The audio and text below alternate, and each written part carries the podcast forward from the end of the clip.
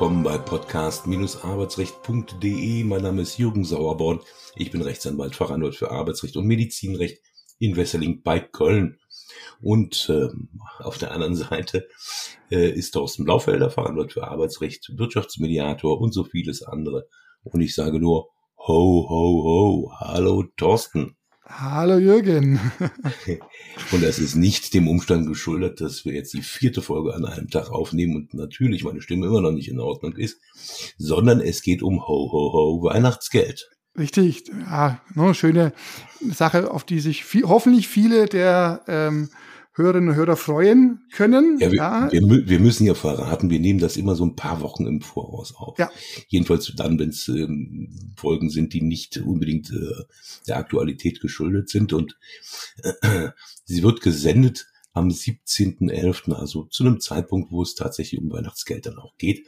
Ja. Und äh, da ich der Weihnachtsmann heute bin und mit meiner Reibeisenstimme niemandem was zumuten möchte, gehe ich jetzt auf meinen Rentierschlitten und überlasse dir das Feld. Tschüss. Genau, richtig. Nein, also im November, das ist ja gerade auch der typische äh, Zeitpunkt oder Zeitraum, in dem dann auch die Weihnachtsgeldzahlungen erfolgen. Äh, aber worüber wir eben sprechen müssen, ist eben die Frage, habe ich denn überhaupt einen Anspruch ja, ähm, und woraus könnte sich der Anspruch auf diese Sonderzahlung, Sonderzuwendung, Gratifikation, also auch da gibt's ja sehr, sehr unterschiedliche Bezeichnungen. Aber ich finde eben, es ja Zahlungen sind, die im November, Dezember erfolgen, passt eigentlich das, der Begriff Weihnachtsgeld, finde ich eigentlich ähm, ganz passend. Und am einfachsten oder am schönsten ist natürlich, wenn äh, ich als Arbeitnehmer, als Arbeitnehmerin einen Arbeitsvertrag habe, in dem es eine Klausel gibt, in dem zum Ausdruck kommt, dass ich im November oder mit dem Novembergehalt ein, eine Weihnachtsgeldzahlung erhalte, also einen, einen Anspruch begründet im Arbeitsvertrag. Wobei es auch da natürlich auch, wenn so ein Anspruch geregelt ist, muss man auch nicht hingucken, wie hoch ist dann dieser Anspruch. Äh, da gibt es ja durchaus auch Unterschiede. Manche Arbeitgeber zahlen einen festen Betrag, unabhängig jetzt von dem jeweiligen Gehalt äh, des Mitarbeiters. Aber es kommt regelmäßig vor, dass ein 100 Prozent, also ein komplettes Gehalt bezahlt wird. Manche sagen, ah, 100 Prozent ist viel, zu viel, ich zahle 50 Prozent im Sommer als Urlaubsgeld und zahle dafür deshalb nur 50 Prozent Weihnachtsgeld im äh, November. Aber wie gesagt, es ist ja grundsätzlich eine Zahlung, die der Arbeitgeber nicht erbringen muss. Im Grunde ist es eine freiwillige Leistung und von daher kann es auch sein, dass manche Arbeitgeber sagen, ja, ich zahle Weihnachtsgeld, ich mache das auch im Arbeitsvertrag, aber jeder bekommt 1000 Euro, Punkt. Ja, ähm, also auch bei der Höhe gibt es sehr, sehr viele Unterschiede. Und gerade eben, weil wir schon beim, noch beim Arbeitsvertrag sind, ähm, lohnt es sich mal in den eigenen Arbeitsvertrag zu gucken, denn viele freuen sich da und sehen, ach, guck mal an, Paragraph 10, es gibt ein Weihnachtsgeld, die Mitarbeiterin erhält ein 13. Monatsgehalt, erhält ein Weihnachtsgeld und danach kommt gleich der Satz, aber diese Zahlung ist freiwillig. Und das nennt der Jurist einen Freiwilligkeitsvorbehalt und damit versuchen, äh, Betonung versuchen, die Arbeitgeber sich ein Hintertürchen offen zu halten, wenn es vielleicht mal nicht so gut gelaufen ist, äh, finanziell dieses Weihnachtsgeld dann nicht zu bezahlen, weil sie sich ja darauf berufen. Im Arbeitsvertrag steht ja drin, das Weihnachtsgeld ist freiwillig. Und da muss man eben aufpassen, dass man sich da nicht äh, hinters Licht führen lässt. Es ist von der Rechtsprechung schon seit einigen Jahren entschieden worden, wenn der Arbeitgeber die Begrifflichkeit verwendet, zahlt Weihnachtsgeld, die Mitarbeiterin erhält, bekommt Weihnachtsgeld, dann ist es ein Anspruch. Und wenn ich einen Satz später oder einen Absatz später diesen Anspruch wieder ausschließe und unter Freiwilligkeit stelle, ist es ein Widerspruch. Und damit ist dieser Freiwilligkeitsvorbehalt quasi nichtig und unwirksam. Und es gibt auch andere ältere Verträge, die sprechen von einer freiwilligen, jederzeit widerruflichen Zahlung ist genau dasselbe. Also dieser Freiwilligkeitsvorbehalt, der kann sich quasi als unwirksam herausstellen. Ja, und dann bekomme ich halt ähm, doch mein Weihnachtsgeld oder muss mir halt dieses Weihnachtsgeld dann vielleicht vor Gericht erstreiten. Ne? Denn der Arbeitgeber, der ist vielleicht felsenfest davon überzeugt, dass er durch einen wirksamen Arbeitsvertrag hat und eine wirksame Freiwilligkeitsklausel Und dann kann sein, dass man sich dann mal vom Arbeitsgericht trifft. Ja, ähm, also von daher kann ich nur empfehlen, wenn solche Klauseln im Raum stehen, sich da beraten zu lassen. Ja, jetzt hattest du so schön erzählt, aus dem Arbeitsvertrag ergibt sich das Ganze. Ja. Das kann sich natürlich auch noch aus dem Tarifvertrag ergeben. Genau, richtig. Also das ist ja auch noch nicht vielleicht noch die komfortable Version, wenn ich ähm, als Arbeitnehmer, als Arbeitgeber tarifgebunden bin und ein Tarifvertrag kommt zur Anwendung, ja dann, wie gesagt, dann habe ich diesen Anspruch daraus und auch da muss man gucken, wie wird er berechnet, gibt es da auch irgendwelche Unterschiede in der Höhe, aber das wäre natürlich auch eine schöne Sache zu sagen, okay, äh, dann ist da, steht da normalerweise nichts unter Freiwilligkeitsvorbehalten und diese, diese Klauseln, die findet man im Arbeitsvertrag. Nein, wenn es im Tarifvertrag verankert ist, ist es ein Anspruch, den ich natürlich auch geltend machen muss, auch gerichtlich, wenn er nicht gezahlt wird. Aber das ist schon die sichere Variante. Ja, also ne, mhm. gibt's halt nicht überall Tarifverträge. Ne? Ja. Soll man auch noch das Fass aufmachen mit der anteiligen Zahlung? Oder ja, ich meine, auch das, auch das ist ein Thema, wenn es darum geht. Also normalerweise sehen die meisten Tarifverträge, Arbeitsverträge vor, dass ich eben das ganze Jahr über beschäftigt bin. Ähm, und es kann ja sein, dass ich vielleicht äh, im November mir Weihnachtsgeld erhoffe, weil das auch irgendwo im Arbeitsvertrag geregelt ist.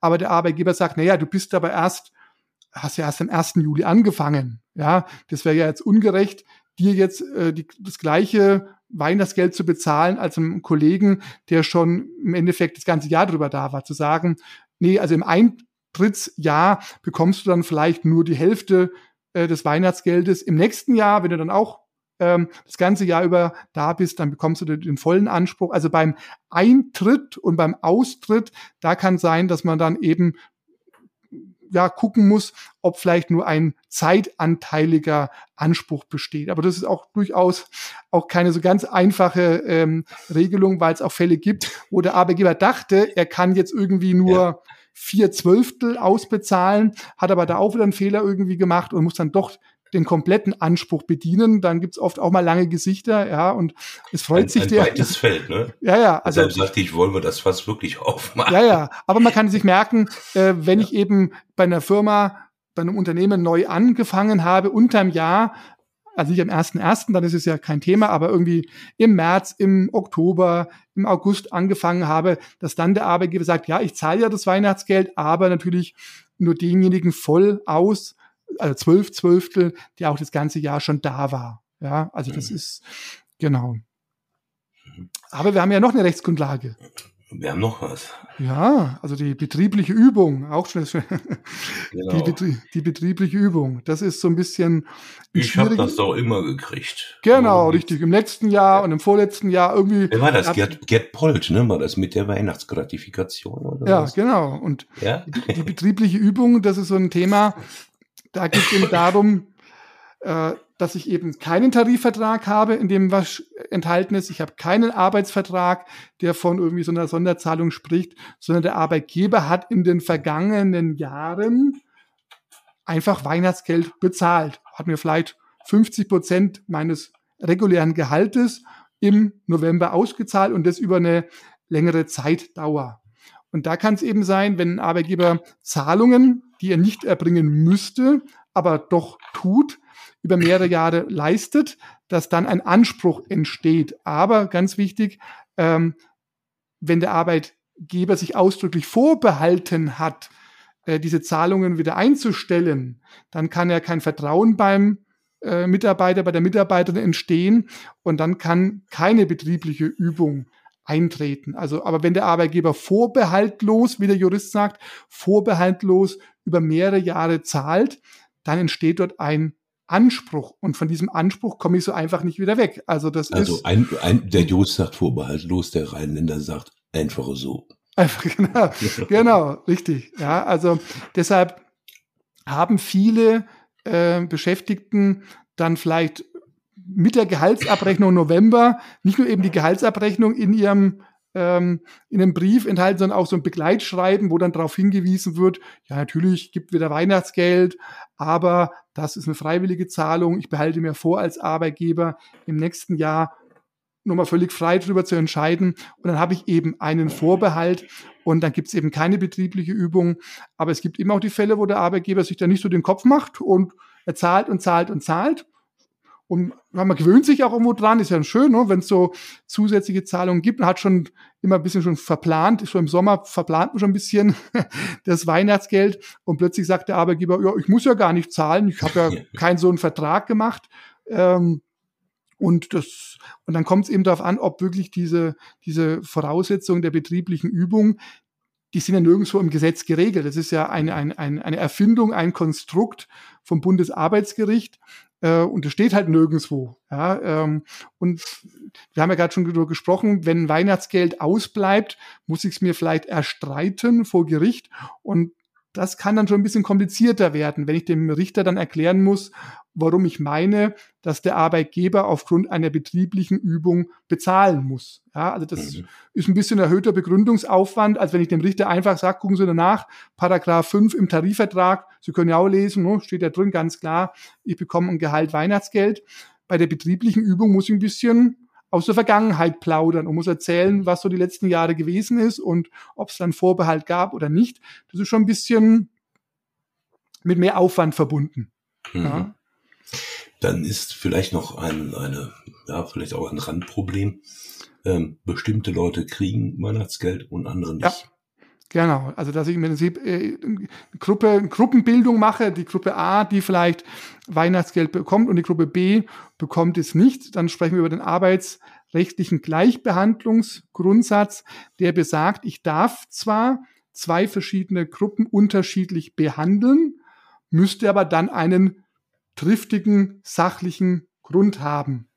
Wenn ich den nicht habe, bekommt dann die andere Gruppe, die erstmal ausgeschlossen war, auch diese Zahlung sollte es dem Arbeitgeber gelingen, das Gericht von so einem triftigen Grund zu, zu überzeugen, dann bleibt die andere Gruppe halt auf dem Geld sitzen. Ja? Also, also Beispiel könnte, könnten zum Beispiel sein Arbeitnehmer, die ein besonders hohes Gehalt kriegen oder die ja. äh, leistungsabhängig für, bezahlt werden. Richtig, Dass man ja. die ausnimmt und die anderen, die diese Voraussetzung nicht erfüllen, die ja. bekommen dann Weihnachtsgeld zum Beispiel. Genau, was halt nicht funktioniert ist, zu sagen, äh, ich zahle den Vollzeitkräften den zahle ich 100 Prozent und den Teilzeitkräften zahle ich gar nichts. Also egal, ob es jetzt 30 Prozent der Arbeitszeit arbeiten oder 50 Prozent, die kriegen nichts.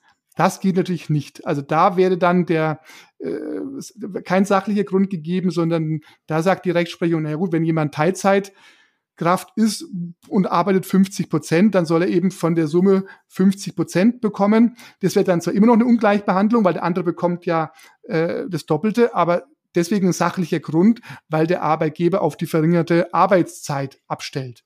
Was nicht gehen würde, wäre, wenn ich eine Teilzeittätigkeit habe mit 50 Prozent und zahle aber nur 20 Prozent. Das würde aber nicht ja. passen. Also bei den Teilzeitkräften, die muss ich eben, da muss ich solche Sonderzahlungen eben abhängig machen, ähm, wie hoch die Arbeitsleistung ist. 70, 50, 10 Prozent. Ja, also, ja. und vor allem haben wir noch die Spezialgruppe der, der geringfügig Beschäftigten, Mitarbeiter, die ja arbeitsrechtlich auch einfach Teilzeitkräfte sind, da habe ich den Eindruck, die werden bei solchen Sonderzahlungen auch gern mal vergessen. Ja, also Wie bei der Entgeltvorzahlung im Krankheitsfall und oder beim Urlaub, genau. Ja, und da muss man klipp und klar sagen, die haben sind ja auch Teilzeitkräfte. Auch Teilzeitkräfte haben einen ähm, Schutz vor Benachteiligungen und äh, auch die sind eben damit zu berücksichtigen. Die mögen zwar vielleicht eine andere sozialversicherungsrechtliche Berechnung haben, dass da die Abzüge anders gerechnet werden, aber arbeitsrechtlich, wenn wir um, äh, um Urlaub ne, und Entgeltfortzahlung oder Sonderzahlungen reden, dann sind es eben Teilzeitkräfte. Ja, und da wünsche ich mir vom Weihnachtsmann fürs nächste Jahr, dass dann die ganzen geringfügig Beschäftigten einfach besser ihre Rechte kennenlernen und sich ja. wehren. Weil da habe ich wirklich das Gefühl, auch im, im Bekannten- und Freundeskreis, ähm, da werden viele Menschen wahnsinnig über den Tisch gezogen. Ja. Und lassen es mit sich machen und das ist bitter. Ja, weil sie auch Angst haben, vielleicht der Arbeitgeber könnte dann Konsequenzen ziehen ja. und vielleicht sind sie eben auch darauf angewiesen, dass sie eben diese 520 Euro, die sie, ne, die sie jetzt gibt, 520 Euro, die sie einfach brauchen und gehen halt diesen Konflikt aus dem Weg und der Arbeitgeber spart halt dann zu Unrecht oder zu Lasten ähm, der Mitarbeiter. Ja, also das ist merke ich auch, dass es doch eher selten ist, dass Beschäftigte aus dem Bereich zu mir kommen. Nicht, weil die Arbeitgeber hier in der Gegend alle äh, geringfügige Beschäftigten so toll bezahlen und alle fair behandeln, sondern man, ja, man lässt, lässt sich halt mit sich machen. Und dann halt auch leider eben beim Weihnachtsgeld, wo alle anderen vielleicht ähm, höhere Teilzeittätigkeiten oder die ja vielleicht 20 oder 30 Prozent Teilzeittätigkeit machen, die bekommen dann halt noch so ein abgespecktes Weihnachtsgeld, was ja auch in Ordnung ist, aber dann halt gar nichts zu bezahlen, weil ich in Anführungszeichen nur eine 450 oder 520 Euro Kraft bin, das geht halt nicht. Ja, also ja. das ist, also da muss eben halt auch eine Gleichbehandlung erfolgen. Schönes Schlusswort. Ja. Was wünschst du dir vom Weihnachtsmann dieses Jahr? Ach klar. Christkind. Muss, muss ich mal überlegen, ja. Äh, vielleicht manchmal, vielleicht manchmal ein Gesetzgeber, der seine Hausaufgaben auch macht, ja. Weil, wenn ich überlege, was da alles noch in der Pipeline liegt und was alles noch erledigt werden müsste, jetzt in arbeitsrechtlicher Hinsicht, würde ich mir mal wünschen, dass da mal hier die Leute im Ministerium mal ein bisschen ähm, aus dem Quark kommen, ja. Ein schönes Schlusswort. Ja, das war es auch schon wieder. Ich danke, dass du auch in dieser Folge den entsprechenden Part im Wesentlichen übernommen hast und hoffe darauf, dass wir bei der nächsten Aufnahme wieder gemeinsam das alles Wird klappen, wird klappen. Glaube ich auch. Also, Thorsten, Mach's vielen gut, Dank ne? und bis ja. bald. Tschüss. Tschüss.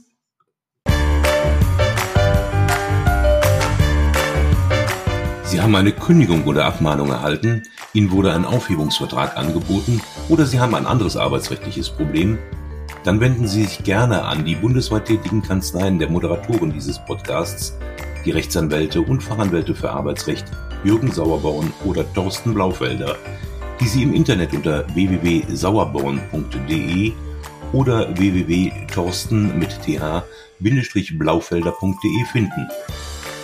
Haben Sie Anregungen, Lob oder Kritik zu dieser Folge des Podcasts, dann schreiben Sie uns eine Mail an redaktion@podcast-arbeitsrecht.de. Wenn Ihnen dieser Podcast gefällt, dann abonnieren Sie uns über die bekannten Podcast-Plattformen und bewerten Sie uns. Wir wünschen Ihnen einen angenehmen Arbeitstag.